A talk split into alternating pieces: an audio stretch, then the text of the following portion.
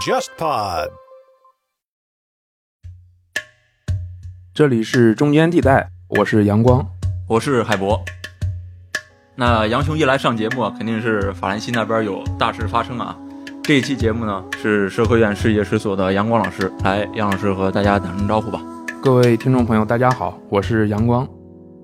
上次阳光来聊还是法国大选和黄马甲运动的时候，那这次我们来聊一下最新的一次法国的抗议或者是骚乱吧。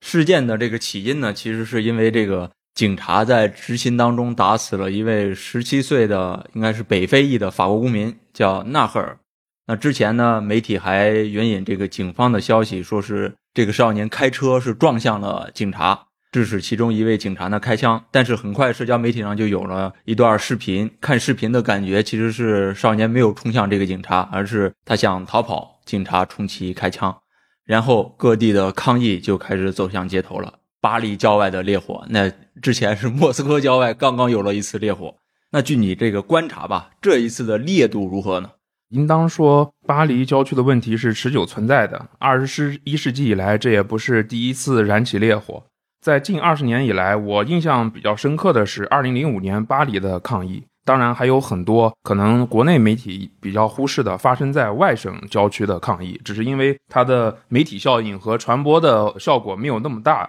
而没有在中文互联网上出现的特别多。我聊一聊大家比较熟悉的，也是一直被认为能和此次抗议和骚乱相提并论的2005年郊区抗议。嗯，当时也是移民后代，也是一位移民后代躲避警察的追捕。他当时是在巴黎的西北郊克利希苏布瓦，呃，不过他不是被警察直接开枪击毙身亡的，他是在逃跑的过程中误入了高压电站，触及电网身亡。嗯，当时也引发了强烈的抗议。二零零五年呢，是法国中右翼的这个人民运动联盟希拉克政府第二任期的末尾，当时的总理德维尔潘。也是取消了出访加拿大的计划，留在了法国。这跟这次其实挺像的，马克龙也取消了他的出访计划。嗯，当时希拉克总统还宣布国家进入紧急状态，应该说也是表现出了一个非常强硬的姿态。但是也持续了一个多月，这样的一个抗议和骚乱才逐渐平息。嗯，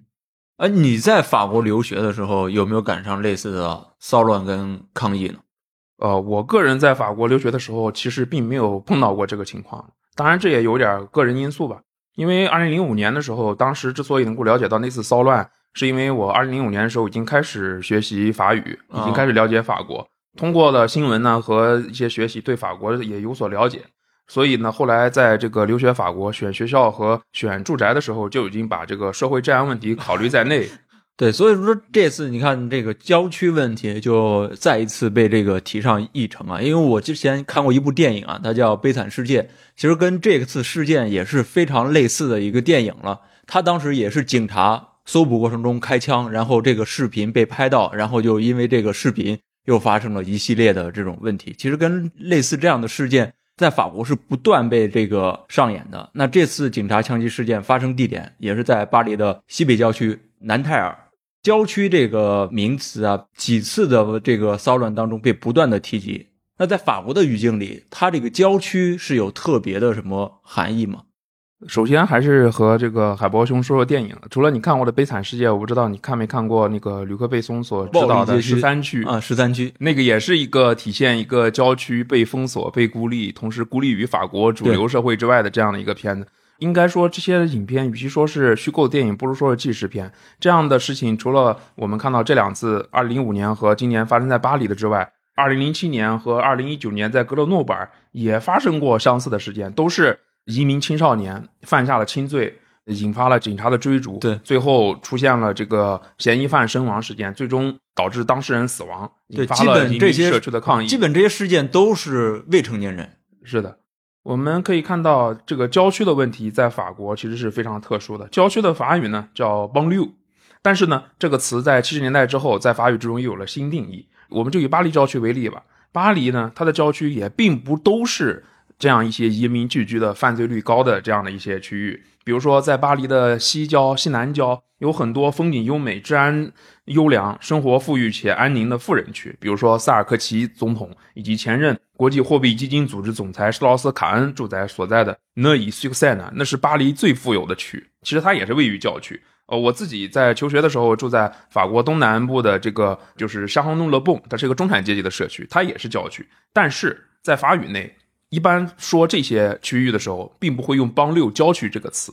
而会直接提及它的名称。邦六指的是哪些地方呢？就是指的是这一次抗议和骚乱所发生的城镇，其普遍特点是从地理上看。它都是位于大中城市的郊区，不仅限于巴黎啊，包括里昂啊、马赛啊等等。它在这个空间布局上有大量的这个廉租房，普遍超过法国廉租房住宅总数的平均水平。从人口构成上呢，嗯，有大量的移民，甚至有的郊区的城镇我是去过的，甚至你在这个车站里面等车，你是看不到一个白人的，甚至到一个这样的一个程度。而在经济上可以想象到，它的失业率也是高于法国，远高于法国平均水平，而犯罪率呢？尤其是轻罪犯罪率的记录也不是特别好，而且这些郊区的居民呢，对于法国的制度、对于法国的政府、对于法国的这样的一些理念认同感也偏弱，所以在郊区在法国也有一个另外一个称呼叫敏感街区。而且呢，就是这些郊区的移民青少年、移民的二代、三代，他们也有一个在法语里边也有一个专有的名词，叫做郊区青年。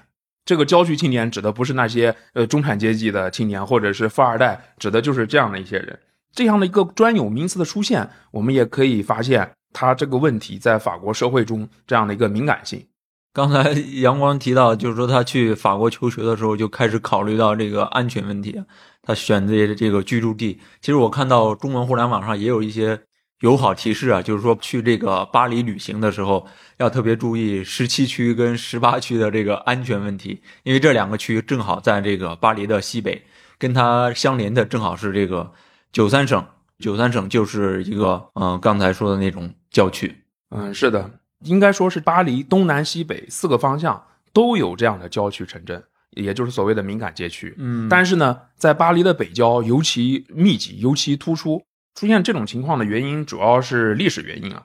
郊区聚集大量的移民的二三代，最开始因一是因为呢，这些区域有他们的父辈所就业的产业。早在十九世纪末、二十世纪初的时候，巴黎郊区，特别是巴黎的北郊，就是重要的工业区。我们可以现在看到，现在还有这个标志的工厂，空客公司的车间在九十三省，它是一个工业区。当时的产业工人除了法国人以外，就包括大量的意大利移民、波兰移民，还有比利时移民。我们都知道，这些欧洲移民和法国人的这个呃文化传统相似，呃宗教信仰也比较相似。因此呢，并没有特别大的这个认同问题，但也不能说这些移民和当时的法国工人没有冲突。他们的冲突主要是来自于压低了市场的薪酬和争抢工作机会的这样的一个冲突。这个和很多国家城市里边大城市人对于这个乡本地人和外地人的这种排外的这种想法。但是整体上来说，他们没有融入问题，因为他们在这个扎哈根以后，其实除了名字看起来之外，跟普通法国人也没有任何的区别。嗯，但是在二战后，当时的欧洲是百废待兴，我们知道有那个马歇尔计划，然后欧洲有个三十年的一个增长，对，欧洲引起来了整体的复苏。除了这个葡萄牙，当时欧洲的葡萄牙因为经济结构问题，就是没有什么产业，继续向法国输出大量劳动之外，意大利、比利时等国家已经不再向法国输出劳动，这样的话。法国就出现了大量的劳工缺口，这个时候他就从前殖民地，特别是北非引进劳工。当时的一个考虑就是，这些劳工长期生活在法国殖民地，有的都已经接受过法式教育，他们会法语，也吃苦耐劳。比如说当时的洛林啊，法国的洛林就有大量的这个煤矿里面的煤矿工人，其实很多都是来自于摩洛哥北部的这样的一些移民，他们非常能够吃苦，去从事一些非常艰苦和危险的煤矿开采活动。而且这些人呢，一开始也不是说要永久定居在法国，他们一开始是劳务输出，就是在法国打个工就走就回去。到了七十年代以后，出于呃人道的考虑以及社会治安的考虑，才让他们拖家带口安居在法国。于是他们的二代和甚至是第三代才出生在法国。哦，那个时候其实最初他们其实是想着在法国挣钱，在摩洛哥花，对吧？是的。但是出于这个人道主义援助，竟然是可以在这个法国给定居下来了。对，但是定居之后情况又出现了一个变化，就是老一辈他们在法国，他们其实是对法国是非常满意的，因为他们在法国赚到了他们在殖民地可以无法想象的工资，而且他们当时的工作机会非常充裕，整个法国的经济的状况也非常的良好，叫做光荣三十年嘛。当时法国叫做，就是经济增长的速度是如此的迅速，是从这光荣三十年是从多少？大致是从这个一九四六年到一九七六年，或者稍晚，反正是大概到一九八零年吧。啊，就是石油危机之后的。对对，但是之后出现了一个问题，就是等到他们的子女出生开始找工作的时候，法国的经济已经发生了很大的变化。就是我们后来都知道有经济全球化，也有欧洲一体化，就是导致了法国出现了去工业化的浪潮。他们的父辈就是移民第一代，他们的工作岗位不存在了，转移到东欧去了，转移到亚洲去了，转移到一些新兴经济体去了。他们的找工作就成了问题。比如说我前面说的这个呃洛林的煤矿，洛林煤矿现在已经全部关闭了，就等于这个职位都不存在了，产业工人的岗位都没有了。是的。他们，而且他们和父辈不同。如果说父辈他们还是移民的话，他们真的是生于法国，长于法国，也不可能返回母国。但是呢，对法国的认同总是存在隔膜，因为法语不够好，而教育上也不可能跟法国和其他欧裔的这些青少年所这个竞争，在就业上总是面临着被排挤和歧视的状态。在这种情况下，他们除了依靠法国国家福利生活之外，另外一方面就会进行一些犯罪活动，主要是一些偷窃和抢劫的方面的经济犯罪，可能也有一些这个违法麻醉品的吸食等等。我自己也是见过警察就是抓捕这个呃吸食大麻的这个青少年，不过当时还是非常温柔的，也没有用枪，也没有这个用非常暴力的行为，只是在就是下了警车，警察追着跑。应该说这些年以后，就近七八年来，法国的警察和这个移民青少年之间的关系也出现了很大的变化。他们交锋的烈度是更强了吗？对，因为我们知道近七八年，或者说是具体而言，就是二零一五年以后，我们都知道法国其实出了很多事儿。二零一五年出现了查理周刊事件，对，然后是巴塔克兰剧院袭击事件，然后紧接着就是尼斯袭击事件等等一系列恐怖事件。这样的话，就是法国警察的重点就从预防日常犯罪转向反恐，而且收到了一定效果。到后来，大规模的恐怖事件没有了。但是独狼式的恐怖袭击，如果要是海波兄了解法国的这个情况下，还是此起彼伏。所以说，法国的警察在使用暴力上，近几年来由于反恐战争的影响，整体上来说是增强了。接下来，我们都知道法国的黄马甲运动、退休改革，然后到后来二零二零年出现疫情之后的这个警察就是来维持治安，来这个进行这个城市隔离。一直到我们最近的，有时候又是一个退休改革，抗议退休改革。法国的警察总体来说是一方面被委以重任，另外一方面也是疲于奔命，就是时刻处在一个非常紧张的要处理重大任务的状态。另外一方面，他们的那个权力也被委托越来越大，因为他们所要应对的都是有关于法国的最重要的事务，包括一些改革，包括防疫啊，包括反恐这样的重大任务。所以就导致两个情况：一方面，这些警察拥有的权力是越来越大。权利就包括临机处置权，比如说可以开枪。我们看到零五年，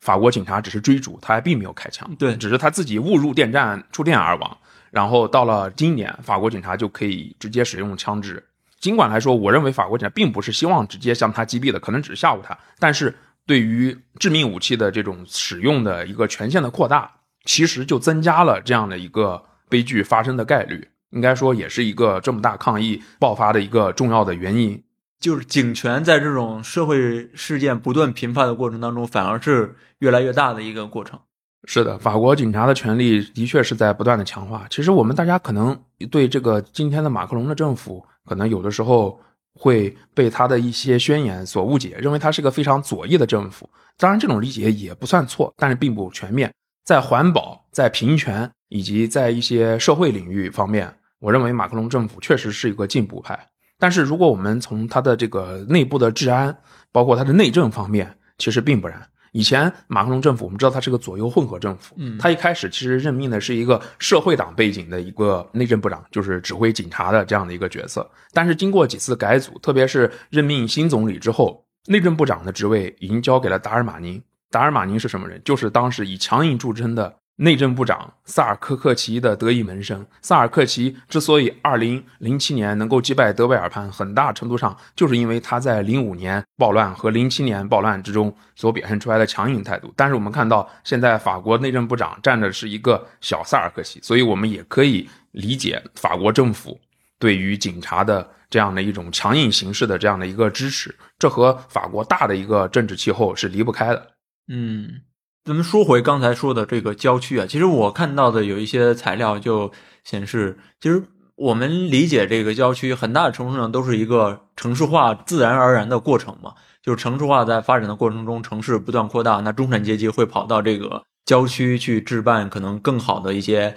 房产啊，更好的一些就是居住条件的改善。但是法国似乎北方的郊区就是一些非常高密度的这种廉租房的形式。他们有一个称呼叫所谓社会住宅嘛，这个东西为什么他们最初是要建设这样的房屋结构，而不是像可能我们经常看到一个美国的这种城市化的进程，他们往郊区的过程里面都是住在那种低矮的房屋里，就是独栋的这样一间房子里，那是所谓中产阶级的一个标志嘛？巴黎的这个情况应该说是两种情况都有，确实有很多的一些富有的中产阶级。或者说富人他们往郊区住，比如说我刚才跟你说的南部郊区，呃，南部郊区还有一些西郊，其实那个西郊也就在距离南特尔并不是特别远的，他们在其实是在这个一条地铁线上，就是讷伊苏克塞的这样的郊区是有的。另外一方面，在南部一些风景比较好的这样的一些地方建立起的有很多独栋别墅的小区，比如说巴克蒂苏。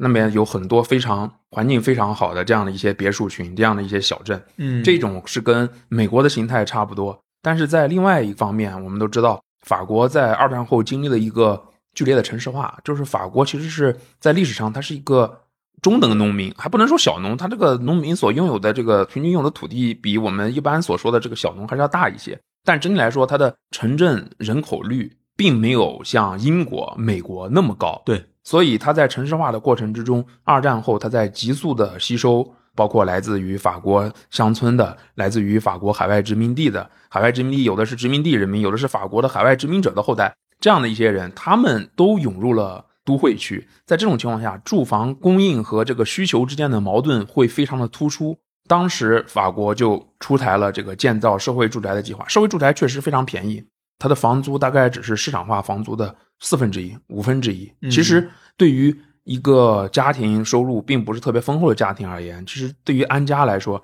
这是一个非常好的一个选择。对，只是有一点当时忽略的，就是法国的白人，就是传统意义上的法国人，他们并不喜欢住这种高楼大厦，他们往往都会把这个当做一个过渡的中间站。他们一旦攒了一笔钱。他们可能还会去更远的一个远方乡下去购买，就是比较低矮的那样的一些房屋，不一定是别墅了。嗯，最后呢，导致一个情况就是这些社会住宅往往被移民后代所居住，这也就酿成了很多社会问题。这就意味着法国把这种社会住宅已经种族化了。嗯，而且它也和穷人永久的联系到一起，因为他们在其中很难摆脱自己的状况。为此，法国也出台了一些措施，规定每个市镇。都要建设一定的社会住宅，也就是说，把社会住宅集中在若干城镇，改为社会住宅均衡的分布在绝大多数城镇中。这样的话，就会让社会的交流、社会不同阶层之间的交流和社会融合更多。但是这个方法还是受到了抵制，因为我以前也曾经住过，就是巴黎东郊的呃森邦代区，这是个非常富有的区，他们就是出钱，他们宁可被罚款，他们也不让这个法国政府把这个社会住宅建在他们的这样的一个比较富有的。社区一个一个一个城镇中，对，嗯啊，其实这个居住环境最初的设计，居住空间最初的设计，其实对于整个人的融合还是相当重要的。我看到那社会住宅其实是就是在这个一九五零年代，它开始。大规模的去修建的，那一九五零年代可能正好是战后，他们婴儿潮开始不断的出生，那人口不断的增多，需要去解决一些人口问题的时候，其实有很多就是全世界都在试图去改善这种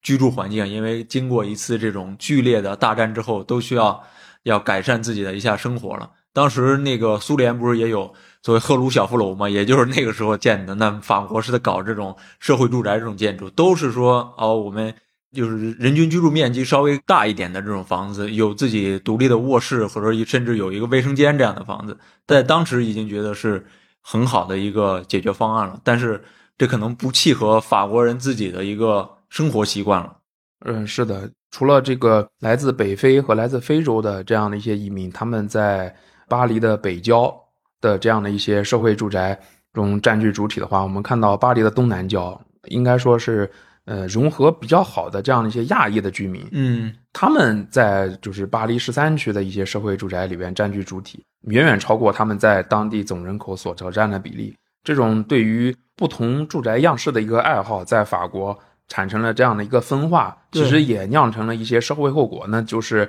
一个本来希望大家均衡分布的这样的一个设计理念，最后导致了一个新的种族和社会的一个聚集而居的后果。对，我看过一些材料，我也向那个阳光求证一下，就是说法国它是那个内城里面有一定的限高的，就是你这个高楼不允许超过多少米，但是就是这种高层的住宅其实是比较受亚裔人士喜欢的，比如中国人跟越南人都会愿意住这样的住宅，但是像法国人可能他就不太喜欢住这种。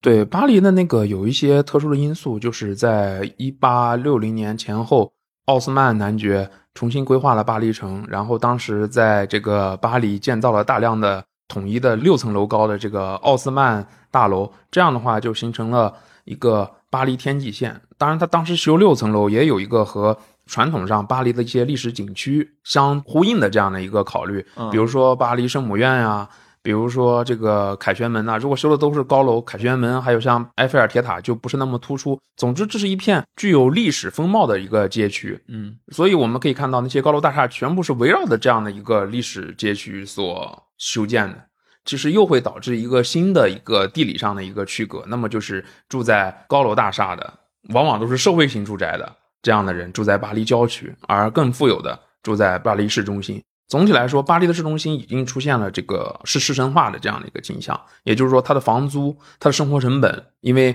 在巴黎，它由于它的这个历史建筑的影响，比如它没有那种特别大规模的超市，它日常生活成本也比郊郊区高，就会对这个呃穷人造成了一个全方位的排斥，不仅仅是房租一个因素，还有他无法使用汽车，因为那个十九世纪规划的这个街区嗯非常的这个狭窄，就很多依靠汽车工作的人可能就不会选择在巴黎内城居住，等等等等，就这种排斥其实是非常突出的。刚才提到法国有这个所谓辉煌三十年嘛，那从七十年代中期，这个所谓辉煌三十年就开始处在一个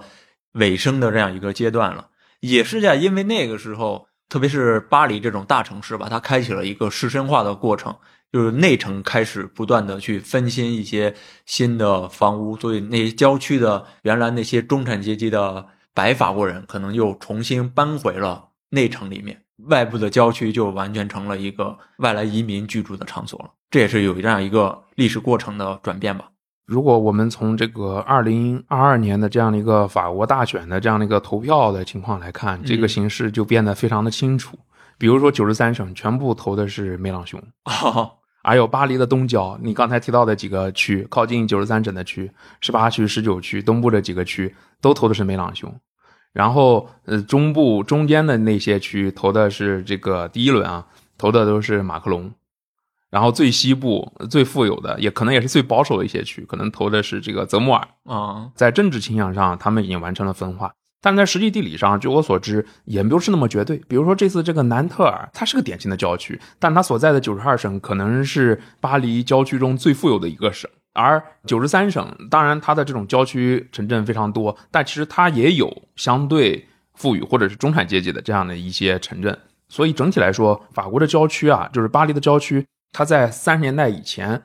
其实是一个工业带，嗯，它并不是完全意义上的一个穷和富所分化出来的，而是当时这里是产业工人聚集的地带，也是当时法国这个社会主义运动和这个共产主义运动非常发达的地区。它被称为巴黎的红腰带，哦所以我们看到环绕巴黎一圈都有这样的郊区。只是到了二战之后，大量的白人的工人就搬离了这些区，而移民的工人填补之上，他们的后代就是移民的二代和三代继续住在这里，形成了今天的郊区的格局。嗯嗯，呃，那其实很明显的发现，参与这些从新世纪以来这二十多年里参与这些抗议活动、骚乱活动，特别都是年轻的群体，也就是都是移民的，甚至是三代了。那他们是不是对于在法国的融入是一个非常巨大的问题呢？是的，应该说郊区二代和三代融入问题是非常大的，他们很难像法国普通的这个白人青少年那样通过法国的这种学习，考取一个好的学校，然后最后成为一个中产阶级。为什么呢？首先是这些区域的教学水平就不行。为什么呢？因为移民的少年他们在家里的时候讲的往往不是法语，他们的父母辈和他们讲的可能是一种混合语言，他们的语言就不是特别的这个过关。还有一个，他们的父辈往往是这个工人阶级，他不如像法国的青少年那样中产阶级父母那样。对于教育的有那么高的重视，嗯，然后第三的一个就是我们刚才也讲到，郊区有很多社会问题，就是整体来说学习的风气也不如就是法国市中心的那些以白人青少年为主的区，这些问题和这些犯罪的问题交织在一起，使他们在就业市场上面临着很多困难，有的时候甚至因为他的名字带有这个非洲或者是北非的这样的一些特色，别人就不会乐意要。这种情况在法国也是非常突出的，因为不管怎么说，法国虽然说名义上有自由、平等、博爱，但是在选择雇员的时候，还会有一个自己的这样的一个倾向。他们会觉得这样的一些郊区的青年难以管理。哎，这个是不是就跟法国整个你刚刚提到的自由、平等、博爱，它这种移民政策，它被称为是一种叫共和模式啊？它是用所谓制度化去弱化了这种。族群的意识，但是名义上是这么说，但是在现实的生活里面，人跟人之间的这种具体交流上，它还是有非常明显的这种族群意识的界限的。嗯，是的，因为我们知道这种族群的意识界限，有的时候也许也不一定就是族群，比如说包括文化，嗯，有时候也包括宗教信仰，嗯，以及与此相关的不同的一些习俗，最终的结果就会导致，实际上虽然有一个你和我们不一样，对。但是大家如果说这个行动不一样，呃，饮食也不一样，那又怎么可能就是说达到真正意义上的融合呢？而且刚才我们又提到的这样的一个社会住宅在郊区的一个剧团抱团的这样的一个模式，导致和法国原本就不一样的习俗的人在来到巴黎之后，他其实是可以在郊区继续保持他的习俗的。嗯，他不必放弃自己原有的这样的文化和习俗而选择融入，这样的话就会导致双方的隔阂。其实会越来越大，而不是会趋向于消解。法国是不是跟美国很不一样？他们就不讲这个少数族裔的问题，是吧？对，法国的一个重要的一个政治理念就是说统一而不可分割的共和国，而族裔被认为也是一个分割共和国的这样的一个因素。因为法国它从大革命以来，它就是具有一个普世理想的一个国家，它是认同法国这套理念、这套价值。他就成为法国人，他这一套呢，应该说在欧洲还是可以实现的，因为他当时在爆发革命的时候，我们知道其实是主要在欧洲本土范围。但如果把这个原则放在十九世纪，推广到他的殖民地，推广到他的这些海外领地，我们就会发现，在实践中会产生很多的问题。最终结果是，也许有少数人是可以通过这个方式融入的，但是对于大多数来说，这个融入其实是变得非常的困难。当然，我们也看到法国这个国家的统计里边是从来不统计族裔的。嗯，他在移民统计上都是只统计这个来源国，而并不统计来源国里边的不同的族裔，或者说是不同的种族、不同的肤色，这些都是不允许的。似乎法国就一直有这种共和模式的自信啊，他因为他之前可能统合过意大利人、西班牙人、葡萄牙人，甚至波兰人、白俄人都可以共称为是法国人。所以他也是有这种强烈的自信，是觉得即便是北非的移民，甚至非洲的移民，都可以成为法国人。是的，他应当说，法国他这个国家的模式上面，它不是一个内向的、封闭的，它是一个具有非常强的普世情怀的这样的一个模式。但是在这个具体的社会问题面前，尤其是在舆论上比较占据这个优势，或者说受到比较传播比较多的，可能就是美国的族裔划分这样的一个模式。对。法国的，因为它的这个国力也不如十九世纪或者是十八世纪那样的突出，国际上也会受到其他模式的这样的一个冲击和影响。嗯，比如说二零二零年的这个“黑人的命也是命”的运动，也冲击到了法国。虽然说法国的反应跟美国并不一样，它并没有摧毁那些雕像，那些法国曾经和奴隶制或者跟殖民历史有关的雕像，但是不可否认的是，法国在这个模式之战之中。实际上是处于一个防守的这样的一个态势。嗯，刚刚你提到，其实十九世纪它可以这样讲，但是到了这个世纪，这个模式遇到了一些新的问题吧？那我比较这个好奇的就是，他在十九世纪当时殖民或者去做这种统合的时候，他的叙事是一套怎么样的叙事呢？比如说，他跟白俄人、跟波兰人来到法国之后，怎么去做一个统合？统一成我们都是法兰西人呢？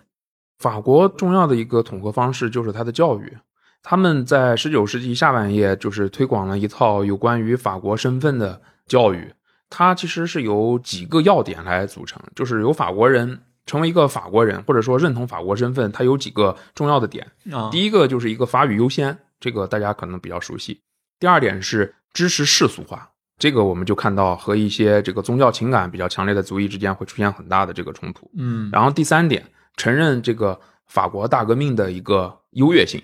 就是认为法国大革命是一个正面事件，这就是说明法国整体上在价值观念上是一个进步的国家。然后第四点就是法国是一个就是主张社会理念的国家，就是说大家还是并不主张一个小政府完全放任自由的这样的一个方式，而是主张大政府，同时政府应当帮助这个穷人和这个弱势群体的这样的一个模式。这些理念通过教育，包括主要是历史教育，也包括地理教育，以及一些其他方面，包括哲学教育等等，就是贯穿于法国人之中。而我们看到今天很多郊区青年，他的辍学率是非常高的，因为我也认识在这个郊区从事这个历史教学的这样的一些老师，他们对于这些移民后二代和三代的这些呃教育工作，其实也是感到非常的吃力。这一点可能是和当时他们在欧洲移民来到法国、融入法国的时候面对的挑战和困难变得前所未有的大，而且当时的这个移民的这个规模和二十世纪下半叶那也是无法相提并论的，因为我们知道当时的这个交通工具、通信工具都是非常有限的，而今天承载的量，那尤其是像巴黎这样的一个大都会，以及像马赛这样的地方，可能巴黎他们的少数族裔都有上百万人之多。它和十九世纪的那种国家严格控制的那样的一个接受移民的方式，其实很不一样。嗯嗯，那法国在这个帝国殖民时期，它包括现在有这个海外省，之前也有那个殖民地。那他们在这些海外殖民地的这种国民化，它是怎么怎么做的呢？跟他当时在这个他的本土地区做的统合有没有一些区别？其实殖民史我还了解的不是特别多，但是就我所了解的情况是，他没有做到全部的国民化。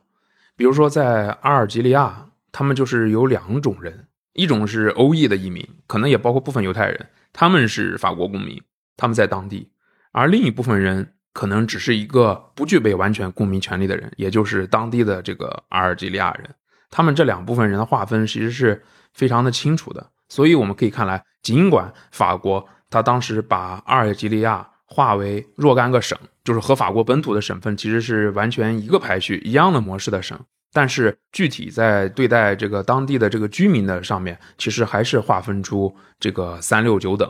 那连阿尔及利亚都如此，那越南、塞内加尔、马达加斯加这些地方就更不用说了，他们本身就不是法国本土的一部分，他们只有少部分就是殖民地的上层，他们的同化是非常成功，他们接受了法国的教育，法语也非常的熟练，也非常认同法国，甚至有的人他们在独立之后也会这个和法国一直保持着非常良好的关系，但是对于大部分人而言，可能同化远远没有到位，或者远远谈不上是非常的成功。嗯，还可以具体谈一下像阿尔及利亚的这个问题吗？像因为很多都看过这个阿尔及尔之战啊，就是那个过程里面其实是伴随了两种叙事吧，一种就是说很多阿尔及利亚人自身认同是法国人的，但是另一种叙事就是其实还有很大一部分阿尔及利亚人并不认同这种法国的殖民，他们并没有在这这个法国这个国家的统合序列里面。那有没有一些具体的事件可以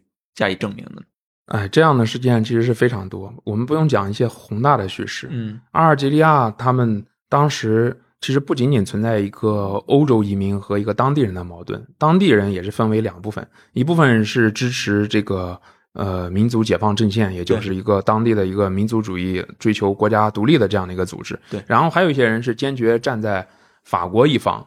我们现在在法国，如果要是一个研讨会，或者是放一部有关阿尔及利亚独立史的影片，如果我们亲临现场的话，仔细的观察的话，我们会发现这两股力量到现在还没有获得一个和解和解，还会有激烈的争吵和这个争论，嗯可能并不会像以前会酿成暴力流血的事件，但是阿尔及利亚独立史的两个版本的冲突，至今是仍然存在的，而且我们可以看到。马克龙近几年其实好几次无有意无意的触碰到了这个冲突。虽然他一上台之后，他就说他是第一位没有殖民负担的总统，因为他非常年轻，他愿意和阿尔及利亚和解，并且让双方的历史学家共同研究这个法属阿尔及利亚的这样的一段历史。但是他往往只是在接见一些在法国境内的阿尔及利亚移民代表，或者说他仅仅在评论一下法阿尔及利亚政府，都会挑起当年的这一根弦。比如说，他说阿尔及利亚政府是一个人为创造出来的、无中生有的这样的一个国家，因为我们知道法国占领之前，当地实际上是属于这个奥斯曼的这样的一个领地。总之，这段历史，我认为在法国阿尔及利亚之间并没有这个完全翻过去，还在双方的外交之中、双方的民间以及双方社会的内部，不时的引发很多冲突。虽然不至于再像以前那样爆发起激烈的战争，但是两种版本的阿尔及利亚，甚至法国自己有两种版本，阿尔及利亚内部又有两种版本的这样的一个阿尔及利亚独立叙事的冲突，我想短时间内是并不会消失的。就是一方面。有着所谓温情脉脉的叙事，那另一方面也有高烈度的冲突的叙事。对，在法国内部也有当时认为戴高乐放弃阿尔及利亚是英明决策的叙事，也有认为戴高乐背弃了法国在北非的移民和士兵这样的叙事。这样的冲突的叙事一直以来是这个法国历史中或者是法国当代政治中的一个要点，甚至法国极右翼的这样的一个国民阵线，嗯，就是来自于对于放弃阿尔及利亚。不满对于法国去殖民化不满的这样的一些人，法国内部有关于这个它的去殖民化体系的冲突，不仅影响到前殖民地，也影响到法国的内政。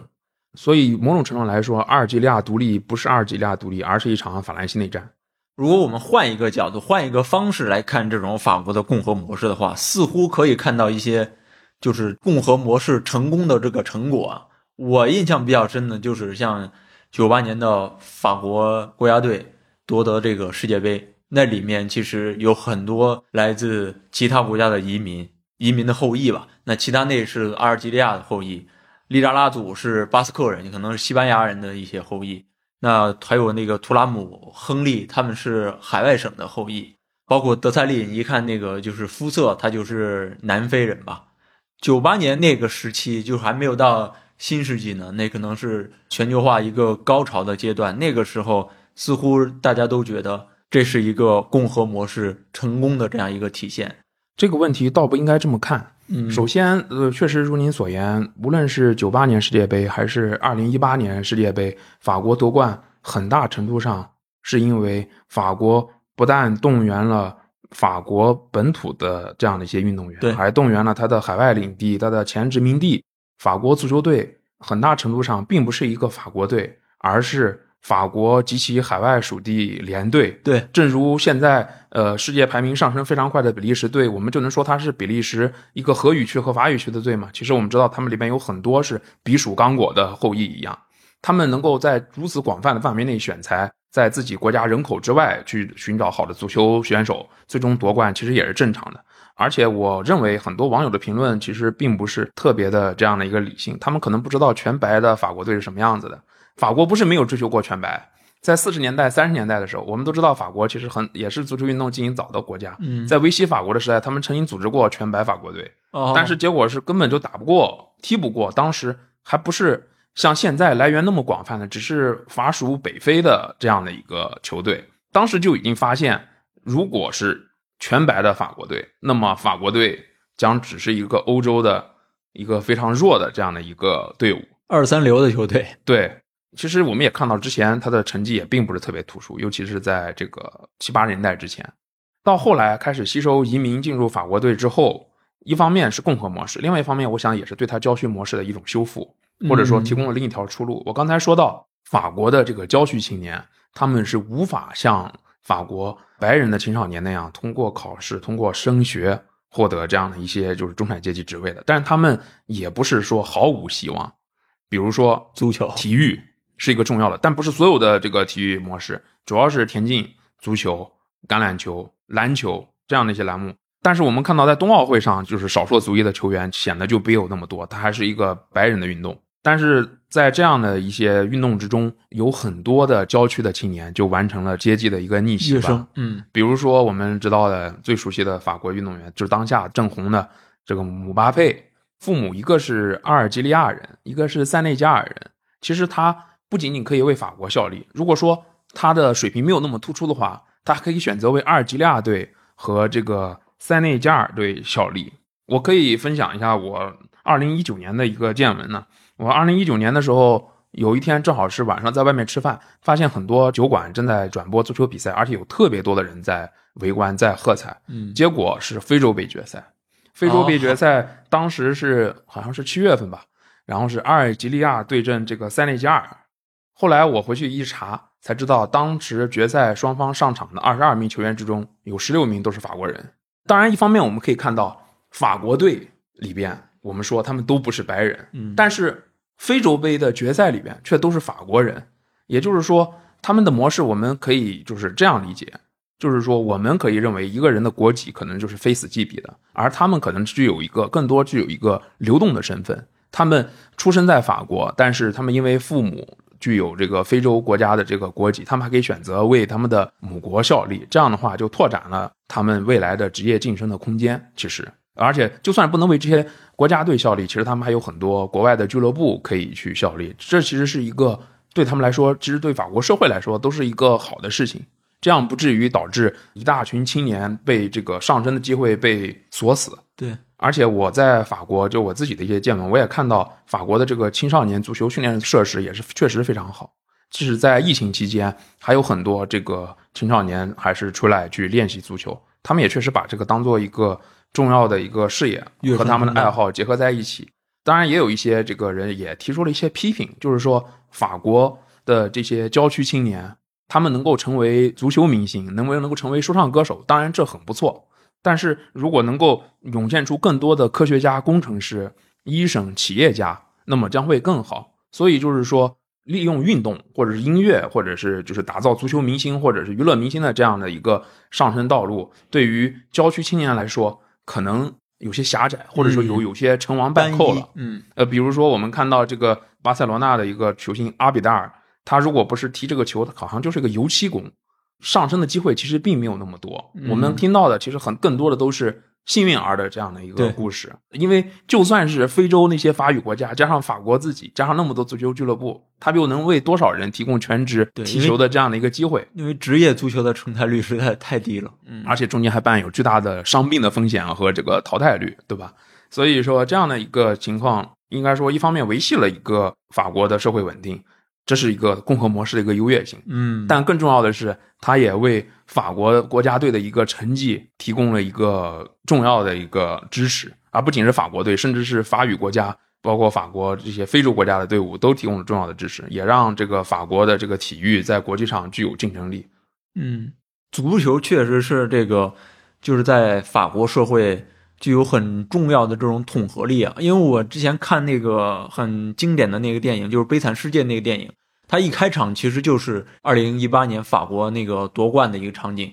所有人都聚合在一起，不管是啊、什么肤色的人，都是举着这个法国的国旗。那一刻，所有人都是法国人。但是就是这个足球，毕竟只有九十分钟，这个结束之后，似乎就都回到现实生活里面，那个隔阂就重新建立起来了一样。你就感觉足球只能起到这种短暂的一时的这种聚集，而不是这种社会性的、制度性的这种聚集。对，正如我刚才所说的，他一个是能够在这个足球，再或者说成为体育明星的这样的一个机会，还只是为少数幸运儿加天才开放的。嗯，另外一方面，我们也可以看到，足球本身它不仅是一个聚合，聚合的时候往往是胜利的时刻。对，如果不是胜利的时候呢，往往是内部就会爆发矛盾。因为这个法国足球队出战，每次都要演奏马赛曲，而这个移民后代出身的这样的一些球员不唱马赛曲，我印象最深刻的就是本泽马，他是大家是一直都不唱马赛曲，这已经在法国也会引起新的这个撕裂，撕裂，新的这个族群之间的矛盾。所以足球当然它是有用的，但是它并不能够为法国这个郊区的问题提供一个永久的、彻底的解决方案。嗯，欧洲的这种移民问题，是不是就是法国来说是最严重的呢？可能问题是比较最突出的。我因为我看到像这次骚乱，其实还波及到了像比利时的一些地区，也会出现这种活动。